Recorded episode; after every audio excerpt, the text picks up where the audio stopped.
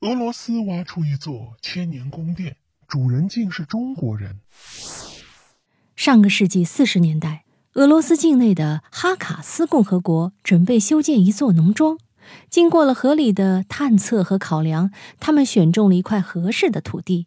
可是，就在建筑工人准备进行施工的时候，他们竟然从地下挖掘出来了一座豪华的地下宫殿。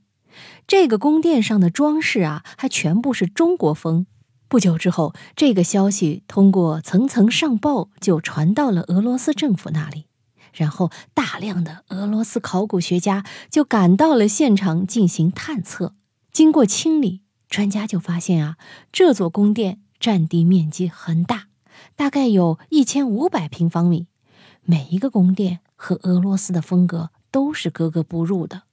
宫殿里的装饰完全就是中国风，而宫殿中刻字的牌匾也都是中国的汉字，所以专家就可以肯定，这个宫殿的主人以前是一个中国人。那么，这个主人到底是谁呢？俄罗斯的考古专家呀，经过多方的。查找资料，再结合宫殿中发现的一些信息，他们就确定了宫殿的主人是西汉时期的名将李陵。很多人都非常的好奇，按照古代地域的划分，这座宫殿修建的时候，当时应该是属于匈奴的地盘。西汉时期，匈奴更是把汉族视作是大敌。为何李陵作为西汉有名的大将军，会在匈奴的地盘上修建宫殿呢？提到李陵呢，不熟悉历史的人可能都不太熟悉。可是要说到他的爷爷，大家一定知道他就是李广。李广是和霍去病还有卫青并列的西汉名将，深受汉武帝的重视。可是李家确实人丁不旺，李陵的父亲和叔叔。都去世的早，只有李陵能够真正的扛起李家。李广去世之后，李陵就挑起了李家的重担。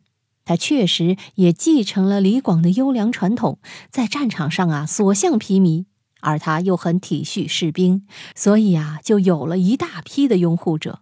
汉武帝很欣赏李陵，于是就封他为大将军，并且命令他立刻出发去攻打匈奴。那次呢，李陵带着五千士兵去迎战匈奴。根据下面的情报，匈奴这次的人数也不多，李陵完全可以取得胜利。可是没想到的是，情报出现了偏差，李陵竟然遇到了匈奴的主力部队，匈奴的士兵数量整整是他的六倍。李陵最后就被匈奴给包围了，他们经过多次的冲锋，都没能突出重围。而本应该早早赶到的援军也迟迟未到，最后李陵就被匈奴俘获。他当时为了尽快脱身，于是就假装投降。可是汉武帝不清楚，收到消息之后勃然大怒，直接就杀了李陵的家人和兄弟。汉武帝这次就彻底的把李陵推到了匈奴这边。匈奴呢，对待李陵很好。单于还将自己的女儿嫁给了他，从此以后，李陵就一直都生活在匈奴境内。这也是为什么俄罗斯境内会出现西汉宫殿的原因。